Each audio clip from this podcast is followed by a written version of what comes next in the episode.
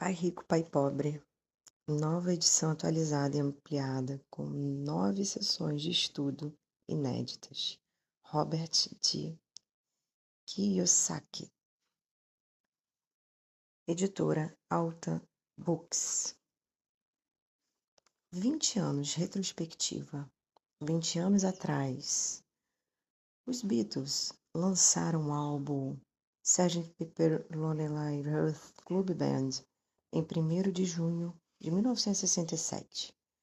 Foi um sucesso imediato de público e crítica, permanecendo por 27 semanas no topo das listas de álbuns mais vendidos do Reino Unido e 15 semanas como primeiro dos Estados Unidos. A revista Time declarou: Sgt. Pepper, Peppers descortina a história da evolução da música, ele ganhou quatro Grammys em 1968, incluindo o álbum do ano, o primeiro álbum de rock a receber esse prêmio.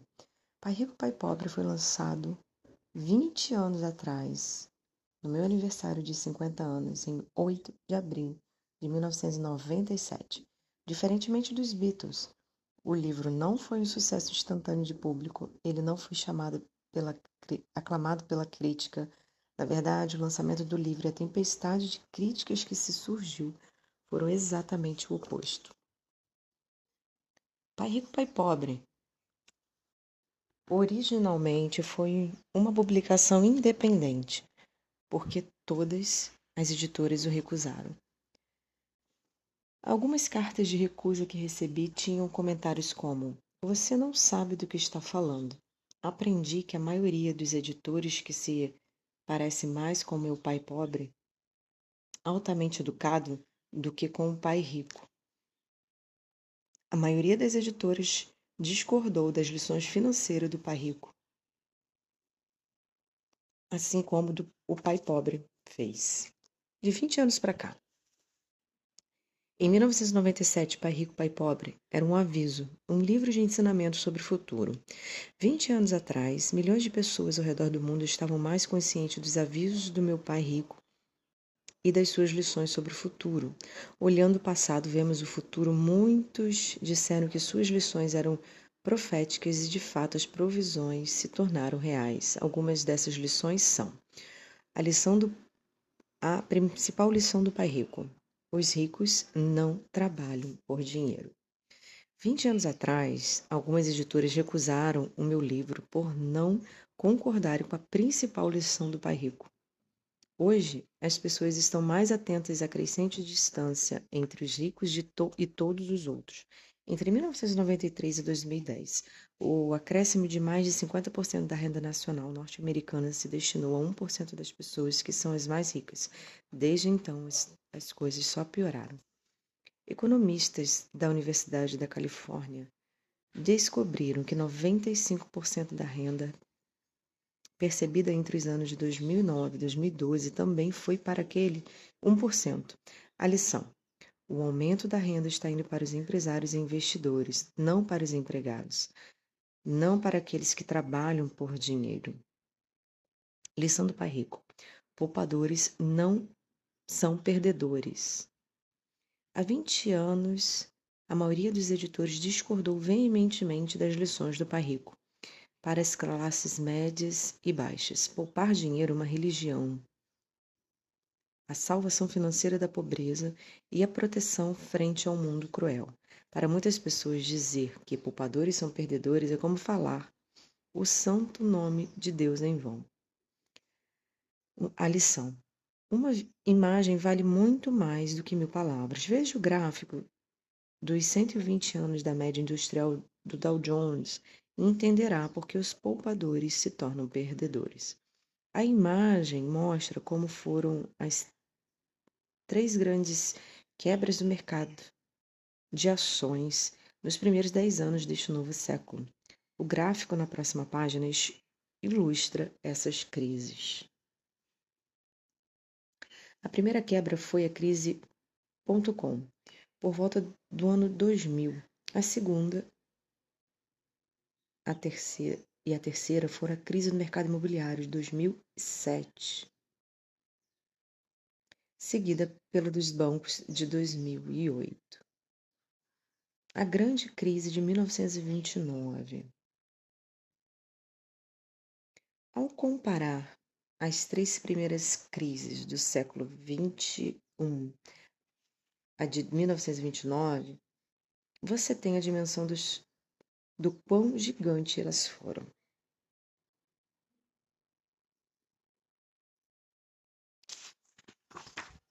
Imprimir dinheiro. O gráfico abaixo mostra que depois da, de cada crise, o governo norte-americano e o Federal Reserve começaram a imprimir dinheiro. A maior impressão de dinheiro de todos os tempos. De 1995 a 2013. Ano de 2000 tem uma subida, 2005, 2010, falência de Lehman Brothers, Q1, Q1, Q2, Q3. E o gráfico subiu de um milhão para de um trilhão para 3 trilhões de dólares. Expansão da base monetária do Fed. Salvem os, os ricos. Entre os anos 2000 e 2016, como tábua de salvação da economia, os bancos ao redor do mundo passaram a cortar os benefícios fiscais e a imprimir dinheiro. Enquanto nossos líderes queriam nos fazer acreditar que estavam salvando o mundo, na realidade, os ricos estavam salvando a si mesmos e varrendo as classes médias e baixas para baixo do tapete. Atualmente, os benefícios fiscais em muitos países estão abaixo do zero e é por isso que os poupadores perdem. Hoje, os grandes perdedores são os pobres e a classe média, as pessoas que trabalham por dinheiro e poupam para o futuro. Lição do pai rico. Sua casa não é um ativo. 20 anos atrás, em 1997, toda editora que recusou o meu original criticou a lição do pai rico, segundo a qual sua casa não é o ativo. Dez anos depois, em 2007, quando os credores começaram a inadimplir os empréstimos de alto risco para financiamento, a bolha imobiliária explodiu e milhões de proprietários descobriram do pior jeito que essa lição é verdadeira. Suas casas não eram um ativo. O problema real: muitas pessoas não sabem que a crise do mercado imobiliário não é uma crise imobiliária de fato. Os pobres não causaram a crise, mas sim os ricos. Estes criaram produtos de engenharia financeira, conhecidos como derivativos, produtos que Warren Buffett chamou de armas de destruição financeira em massa. Quando eles começaram a explodir, o mercado imobiliário quebrou e os pobres credores de altos riscos foram responsabilizados. Em 2007, foram estimados 7 trilhões em derivativos financeiros. Hoje a estimativa é de 1 quatrilhão 200 trilhões. Em outras palavras, o problema real se tornou maior não menor. Lição do pai rico.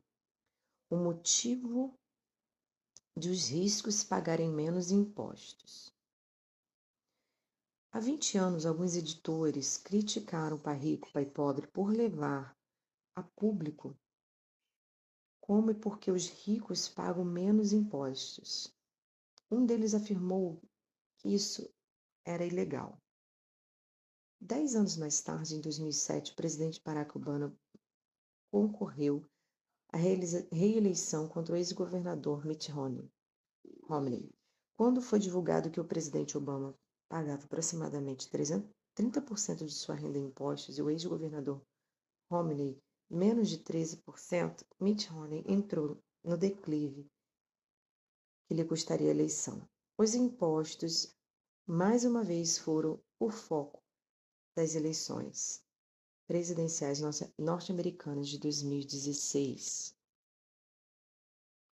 Em vez de entender por que pessoas como Mitt Romney e o presidente Donald Trump pagam menos impostos legalmente, as, classe, as classes médias e baixas sentiriam raiva.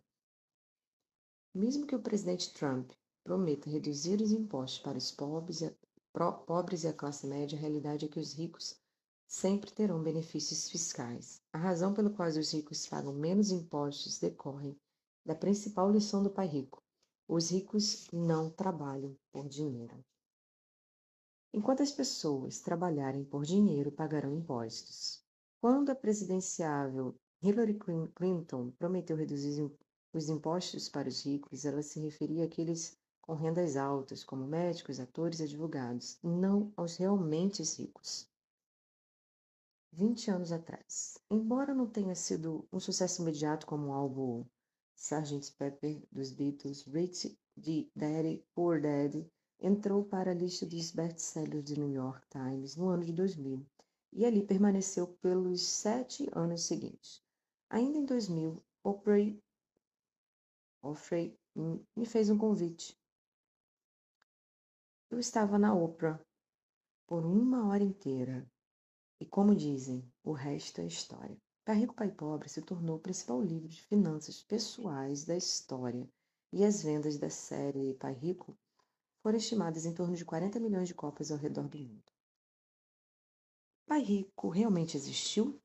Milhares de pessoas já me perguntaram: Pai Rico realmente existiu? Para responder essa pergunta, você pode ouvir o filho do Pai Rico, Mike, quando ele foi convidado ao programa Rich, Rich Daddy Radio Show. Você pode encontrá-lo em richdaddyradio.com, conteúdo em inglês. Universidade do Pai Rico. Pai Rico, Pai Pobre foi escrito da forma mais simples possível, então quase todo mundo consegue entender as lições do Pai Rico. Aqueles que quiserem aprender mais, como parte dessa celebração de 20 anos, eu escrevi Why the Rich Are Getting Rich. What a Financial Education Really? Por que os ricos estão ficando mais ricos? O que é educação financeira realmente? Em tradução livre. Why the rich are getting richer? Trabalhem em pormenores o que o pai rico realmente ensinou a seu filho e a mim sobre dinheiro e investimentos. Why the rich are getting richer é o pai rico, pai pobre para estudantes de nível superior. É a universidade dos alunos da Rich Daddy. Um aviso e um convite. Embora eu tenha feito o meu melhor para manter Why the Rich Are Getting Richer o mais possível acessível, o que os ricos fazem de fato já não é tão simples ou fácil de explicar. Entender como eles atuam requer uma educação financeira sólida que não é ensinada nas escolas. Sugiro ler Pai Rico, Pai Pobre primeiro. Então, se quiser aprender ainda mais, Why the Rich Are Getting Richer talvez seja para você. Obrigado por 20 anos incríveis. Para todos os nossos leitores do passado, presente e futuro, todos nós da Rich Daddy dizemos obrigado por 20 anos incríveis. A nossa missão é elevar o bem-estar financeiro da humanidade. E isso começa com uma vida e uma pessoa de cada vez. Introdução: Pai Rico, Pai Pobre. Tendo dois pais, tive a escolha entre pontos de vistas contrastantes, a visão de um homem rico e a de um pobre. Tive dois pais, um rico e outro pobre. Um era muito instruído e inteligente, tinha PhD e fizeram um curso universitário de graduação com duração de quatro anos, em menos de dois. Foi então para a Universidade de Stanford para a Universidade de Chicago e para a Northwest University, sempre com bolsa de estudos. O meu outro pai nunca concluiu o ensino médio. Ambos foram homens bem-sucedidos em suas carreiras e trabalharam arduamente durante toda a vida. Ambos auferiram, auferiam rendas consideráveis. Contudo, um sempre enfrentou dificuldades financeiras. O outro se tornou o homem mais rico do Havaí. Um morreu deixando milhões de dólares para sua família, para instituições de caridade e para sua igreja. O outro deixou contas a pagar. Ambos eram homens fortes, carismáticos e influentes. Os dois me ofereceram conselhos, mas não me recomendaram as mesmas coisas. Ambos acreditavam firmemente na instrução, mas não sugeriam o mesmo tipo de estudo. Se eu tivesse tido um único pai, teria que ter aceitado ou rejeitado seus conselhos. Tendo dois pais, tive a escolha entre ponto de vista contrastante, a visão de um homem rico e a de um homem pobre. Em vez de simplesmente aceitar ou rejeitar um desses pontos de vista, me descobri pensando mais, comparando-os e escolhendo por mim mesmo. O problema é que um homem rico ainda não era rico e o pobre ainda não era pobre. Ambos estavam no início de suas carreiras e lutavam por dinheiro e pela família, mas tinham ideias muito diferentes sobre o dinheiro. Por exemplo, um dos meus pais dizia: O amor ao dinheiro é a raiz de todo mal. O outro: A falta de dinheiro é a causa de todos os problemas. Quando garoto, a influência de dois pais, ambos homens fortes, gerava uma situação complicada. Eu queria ser um bom filho. Eu os ouvia, mas os dois pais não falavam a mesma língua. O contraste entre suas ideias, especialmente no que se referia ao dinheiro, era tão extremo que eu fazia que eu ficava curioso e intrigado. Comecei a pensar profundamente sobre o que cada um deles dizia. Muito do meu tempo era, era gasto refletindo, fazendo-me perguntas como: por que ele fala isso? a respeito das afirmações dos meus pais. Teria sido muito mais simples falar: sim, ele está certo, concordo com isso, ou simplesmente rejeitar um ponto de vista dizendo: o velho não sabe do que está falando. Porém, tendo dois pais que eu amava, fui forçado a pensar, a escolher um dos caminhos por mim mesmo.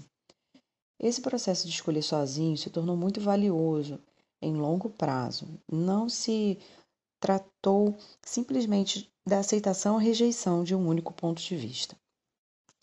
Uma das razões pelas quais os ricos, os ricos ficam mais ricos, os pobres mais pobres e a classe média luta contra as dívidas é que o dinheiro não é um tema ensinado em casa na escola. Muitos de nós aprendemos sobre dinheiro com nossos pais.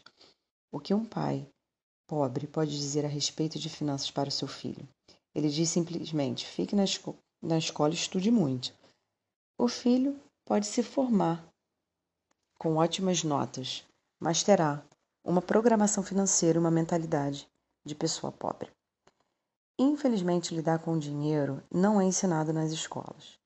Elas se concentram nas habilidades acadêmicas e profissionais, mas não nas financeiras. Isso explica por que médicos, gerentes de banco e contadores versados que tiveram ótimas notas enquanto estudantes terão problemas financeiros durante toda a sua vida. Nossa dívida nacional alarmante se deve, em boa medida, a políticos e funcionários públicos muito instruídos, mas que tomam as decisões financeiras com pouco ou nenhum treinamento nessa área. Atualmente, fico pensando o que acontecerá quando houver milhões de pessoas precisando de assistência médica e financeira elas se tornarão dependentes do apoio financeiro de suas famílias ou do governo. O que acontecerá quando o Medicare e a Previdência Social ficarem sem dinheiro? Como uma nação sobreviverá se ensinar sobre dinheiro? Continuar sendo tarefa dos pais, cuja maioria será ou já é pobre. Como tive dois pais para me influenciar, aprendi com ambos. Tive que refletir sobre os conselhos de cada um deles e, ao fazê-lo, percebi o poder e o impacto dos nossos pensamentos sobre a nossa própria vida. Por exemplo, um pai costumava falar: Não posso comprar isso. O outro proibiu o uso dessas palavras, insistia em que eu falasse: O que eu posso fazer para comprar isso? Em um caso, temos uma afirmação, no outro, uma pergunta. E um, deix, um deixa você sem alternativa, o outro obriga a refletir. Meu pai, que logo ficaria rico, explicava que ao falar automaticamente, não posso comprar isso, seu cérebro para de se esforçar. Ao perguntar o que posso fazer para comprar isso, você mantém seu cérebro trabalhando. Ele não estava dizendo que comprava tudo o que desejasse. Ele incentivava enfaticamente que eu treinasse a minha mente, o computador mais poderoso do mundo. Meu cérebro fica mais forte a cada dia porque eu exercito. Quanto mais forte ele fica, mais dinheiro ganho. Ele acreditava que repetir mecanicamente não posso comprar isso era um sinal de preguiça mental. Embora ambos os meus pais trabalhassem com afinco, observei que um deles tinha um hábito de pôr seu cérebro para dormir quando o assunto era dinheiro, e o outro tinha o costume de exercitá-lo. O resultado era que ao longo do tempo um dos meus pais ficavam financeiramente mais forte e o outro enfraquecido. Isso não é muito diferente do que ocorre quando uma pessoa faz exercícios físicos regulares, enquanto outra senta no sofá e assiste à televisão. O exercício físico adequado aumenta suas chances de ter, de ter uma boa saúde e a mental amplia suas chances de ficar rico. A preguiça reduz tanto a saúde quanto a riqueza. Meus dois pais tinham atitudes mentais diferentes. Uma acreditava que os ricos deviam pagar mais impostos para atender ao menos afortunados. O outro dizia: os impostos punem os que produzem e recompensam os que não o fazem.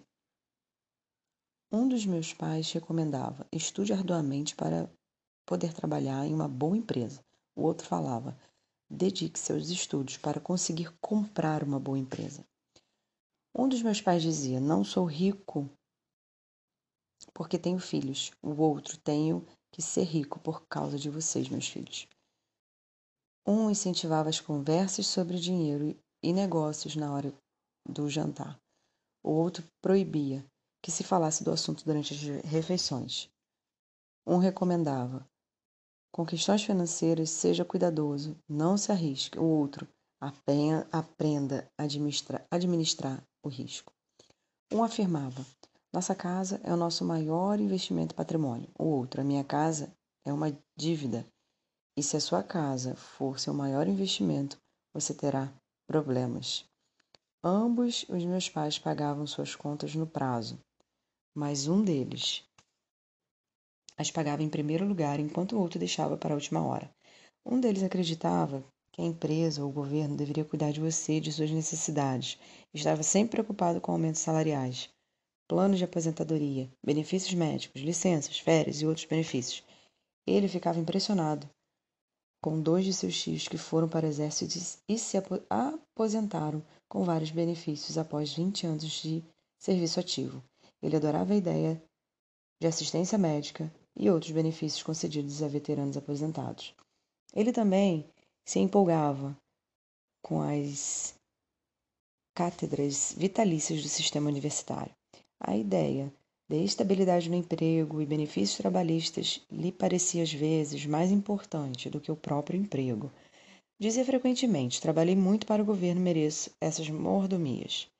O meu outro pai acreditava na total autossuficiência financeira ele sempre se manifestava contra a mentalidade do dinheiro adquirido e falava que isso criava, eh, criava pessoas financeiramente fracas e necessitadas. Ele dava muita ênfase à competência financeira. Um dos meus pais lutava para poupar alguns, pouco alguns poucos dólares, o outro simplesmente criava investimentos. Um pai me ensinou, me ensinou a escrever um currículo impressionante para que eu pudesse encontrar um bom emprego. O outro a fazer planos financeiros e corporativos consistentes de modo que eu pudesse criar empregos.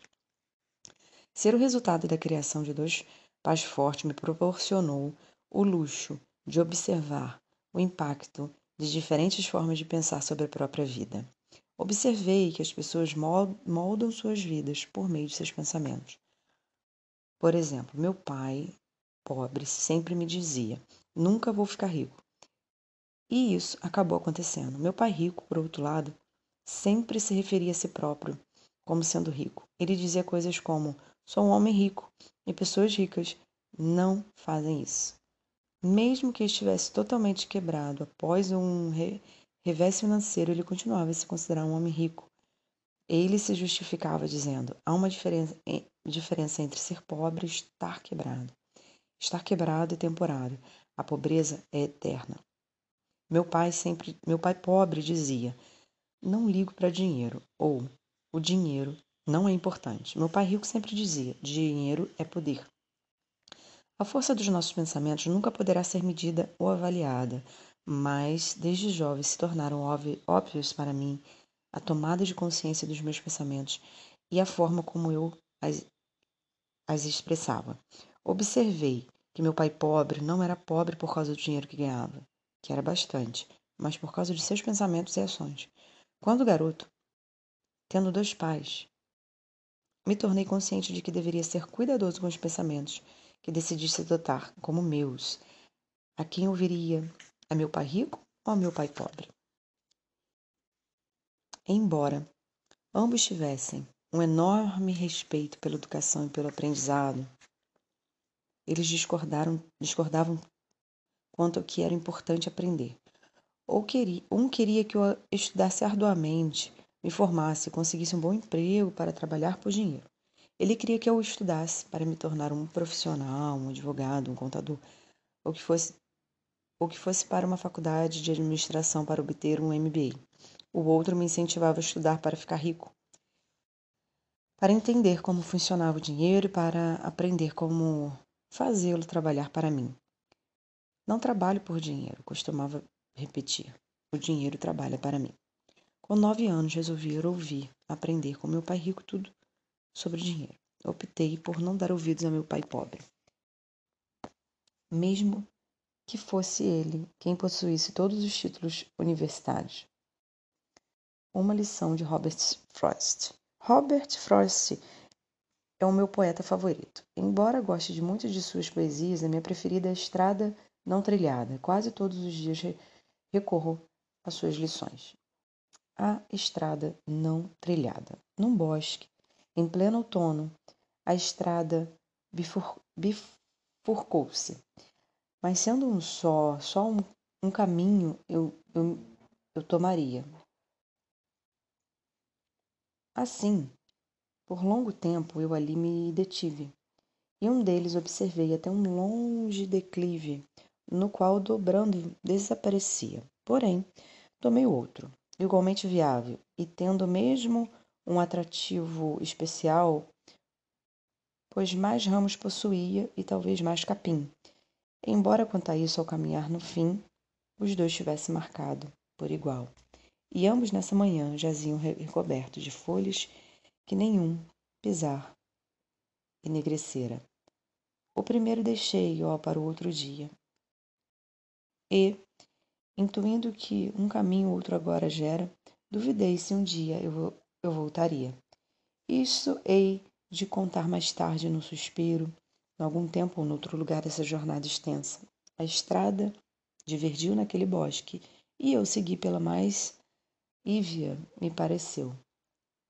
E foi o que fez toda a diferença. O que fez toda a diferença? No, no decorrer de, dos anos, pensei muitas vezes no, no poema de Robert Frost. Ao escolher não dar atenção aos conselhos e às atitudes quanto ao dinheiro do meu pai, muito instruído, tomei uma decisão dolorosa. Mas ele determinou o resto da minha vida. Com a decisão de, que, de a quem dar ouvidos teve início a minha educação financeira. Meu pai rico me deu lições ao longo de muito período de 30 anos, até que cheguei aos 39 anos de idade. Suas lições pararam quando ele percebeu que eu conhecia e entendia plenamente o que estava tentando martelar na minha cabeça, às vezes bastante fechada. O dinheiro é uma forma de poder, mais poderosa ainda, entretanto, é a educação financeira. O dinheiro vem e vai, mas se tiver sido educado quanto ao seu funcionamento, você adquire poder. Sobre ele começa a construir riqueza. O motivo pelo qual o simples pensamento positivo não é eficaz é a maioria das pessoas foi à escola e nunca aprendeu como o dinheiro funciona e assim passa a sua vida trabalhando por ele.